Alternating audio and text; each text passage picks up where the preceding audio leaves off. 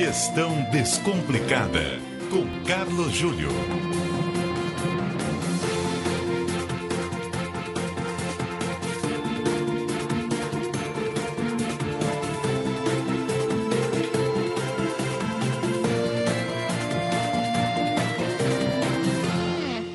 Carlos Júlio com mais um Gestão Descomplicada. Como vai, Júlio? Boa noite. Muito boa noite, Roberto Nonato. Boa noite, ouvinte. Mas, Nonato, você ah. não falou, o Carlos Júlio está conosco. Porque eu vou te apresentar de outro jeito. Hoje vou te apresentar também ao Kennedy Alencar, que participa conosco sempre das segundas horas do jornal aqui da CBN, de segunda a quinta-feira. O uhum. Kennedy e o Carlos Júlio faz parte daquela faixa de comentaristas na qual estão Vitor Birner, uh, o professor Walter Mairoft, o Carlos Júlio, a Bia Kunzel, que vai falar de tecnologia, e o Sérgio Abranches, a partir de amanhã, também falando de meio ambiente. É mais um para a gente trocar uma ideia aqui, viu, Kennedy? Boa noite. Boa noite, Kennedy. Bom, estou bem acompanhado, né, Nonato? Tá muito bem, Júlio. Ô, Júlio, olha aqui. Diga, Nonato. Você quer falar da velha versus a nova economia, é isso? É, Nonato, não sei se você se lembra, mas nós conversamos, acho que há duas semanas, sobre aquela questão do mundo digital, ou da questão do digital. Lembra-se disso, não? Sim, lembro. Sim.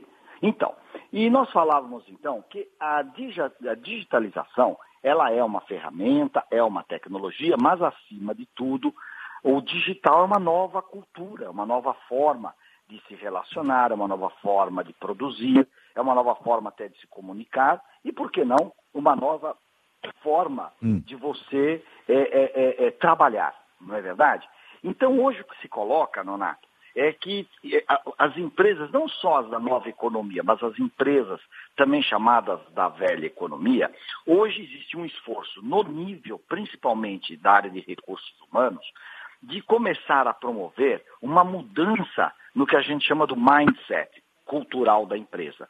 Ou seja, não é que a empresa, para ser digital, tenha que ser uma empresa de alta tecnologia, mas se comportar de uma maneira da nova economia ou a cultura digital parece ser algo importante para que essas empresas da chamada velha economia entrem na nova economia e ajam como a nova economia. E aí nós temos aí uns quatro ou cinco atributos que a gente poderia passar por eles se tivermos tempo. Vamos lá. Por exemplo, é, é, você, é uma, é uma, mudança de mentalidade. Por exemplo, do lucro para o propósito. Aí é uma, um embate, poderíamos levar aqui é, dez minutos só nesse item. É, a questão do propósito, o que guia, o que deve guiar as empresas aqui para frente é o seu propósito. Aí você fala assim, puxa vida, mas deixa o lucro de lado? Não. O que nós sabemos hoje é que para você sustentar o propósito da sua companhia, o lucro é necessário. Uma companhia não sustentável, como é que vai sustentar o seu propósito, uhum. não é verdade? Mas tira-se da frente a questão só do propósito, do, do lucro, perdão, e começa-se a pensar qual é o negócio dessa companhia em termos dos seus impactos sociais. O segundo item, Nonato, é você ter estruturas hierárquicas achatadas, ou seja, você troca a hierarquia por um trabalho em rede, que é o que a gente costuma chamar do trabalho colaborativo. Terceiro elemento, você sai do controle para o empoderamento. Em vez de você controlar as tarefas dos seus funcionários, você o empodera para que dentro de um projeto hum. ou dentro da entrega do resultado, ele cumpra o seu papel. Depois você sai do planejamento para a experimentação, ou seja, vale errar.